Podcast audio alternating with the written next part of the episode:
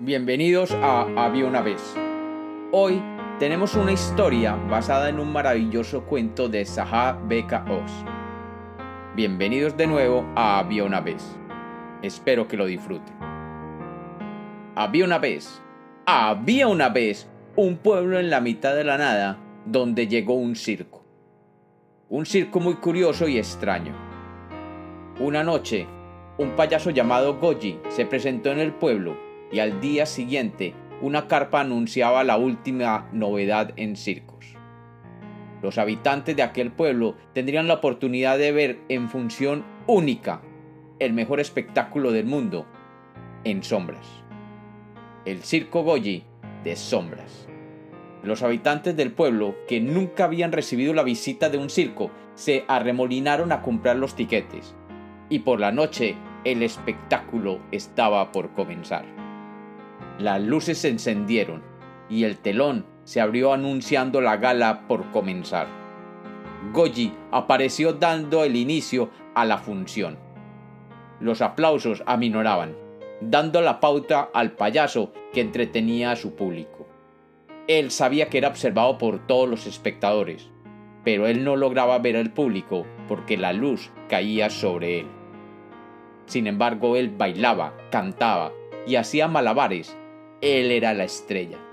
Su gran final era la entrega simbólica de su corazón a su público. Goji abría su chaleco y sacaba el corazón escarlata ofreciéndolo al público y luego lo arrojaba a alguien al azar. Aquel trozo de goma era recibido entre aplausos. Cuando Goji finalizaba, las luces se atenuaron. El telón bajó el payaso se quedó tras el escenario observando la función de sombras desde la misma sombra, sin interactuar, sin opinar, solo observaba y aprendía cómo ganarse el aplauso del público. Las luces se apagaron y el telón se abrió. Mostraba una enorme pantalla azul de metros y metros de ancho. Las luces se encendieron nuevamente y desde atrás de la pantalla surgieron unas sombras que se mostraban sobre aquel azul intenso. Los aplausos daban paso al silencio. La función de las sombras comenzó. Koji veía a aquellos payasos actuar. Se colocaba frente a las luces proyectando sus sombras sobre la pantalla azul, pero desde su precaria posición, Goji no podía ver a los payasos, solo sus sombras. Las luces aún le daban de frente y le cegaban la visión. Aparecieron malabaristas, acróbatas, contorsionistas. Había una gran variedad de artistas en aquellas sombras, cada uno con su talento y todos con su propio don. Goji se deleitaba viéndolos, pero por muchas y diferentes razones sabía que nunca podía conocerlos. En fin, solo lo pensó un momento sin darse mayor importancia. Cuando todos habían hecho su acto, las sombras de una dama aparecieron.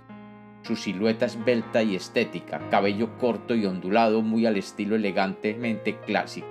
Goji esperaba siempre este momento. Aquella dama, tan extraña y en cierta manera tan familiar. Ella era quien más intrigaba a Goji.